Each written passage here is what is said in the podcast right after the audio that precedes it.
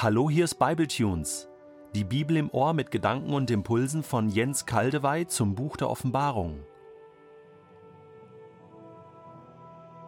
Der heutige Bibletune steht in Offenbarung 1, die Verse 4 bis 5 und wird gelesen aus der neuen Genfer Übersetzung. Johannes an die sieben Gemeinden in der Provinz Asien.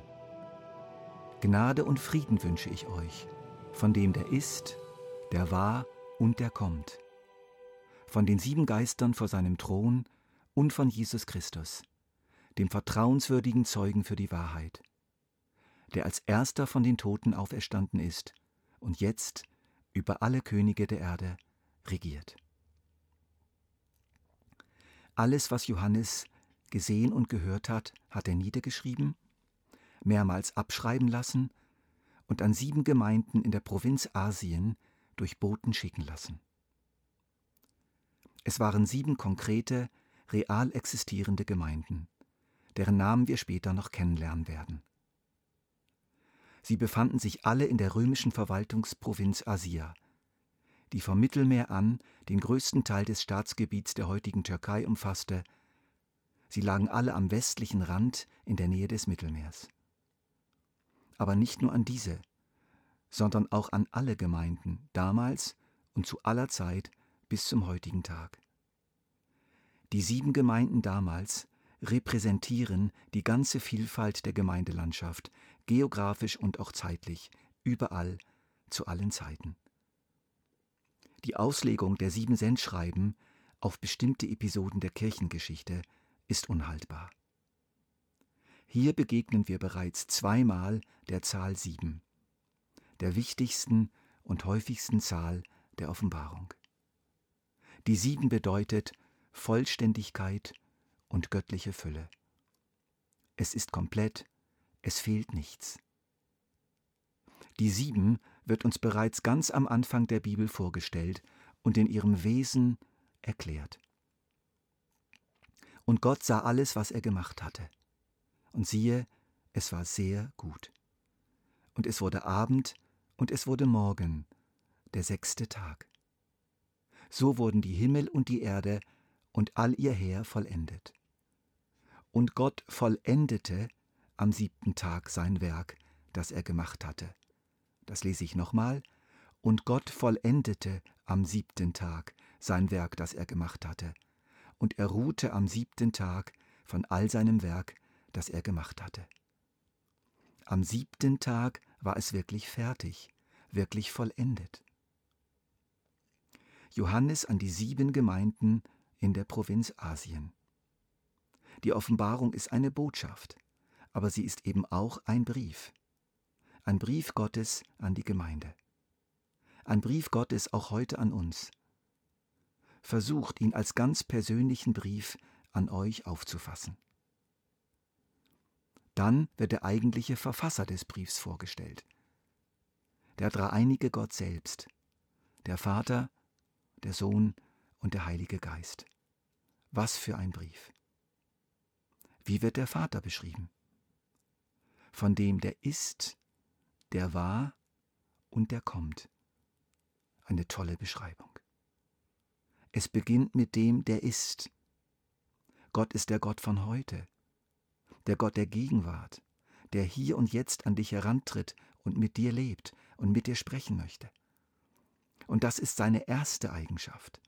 Er ist nicht der Gott, der war und ist und kommt, wie es eigentlich logisch wäre, sondern der Gott, der ist und war und kommt. Zuerst ist er der Gott von heute. Hast du den Gott von heute oder nur den von gestern oder nur den von morgen? Der war. Gott ist auch der Gott von gestern. Er ist der Gott Adams, Evas, Noahs, der Gott von Abraham, Isaak und Jakob, der Gott Israels und der der Welt und Menschen ins Dasein gerufen hat, der Gott, der immer schon da war. Aber nicht nur das, er ist auch der Gott, der kommt. Auch morgen wird Gott bestimmend sein. Es gibt noch Überraschungen. Gott taucht immer wieder neu in der Zukunft auf. Gott wird auch morgen noch da sein und erst recht. Wie wird der Heilige Geist beschrieben? Er wird durch die Zahl sieben beschrieben. von den sieben Geistern vor seinem Thron.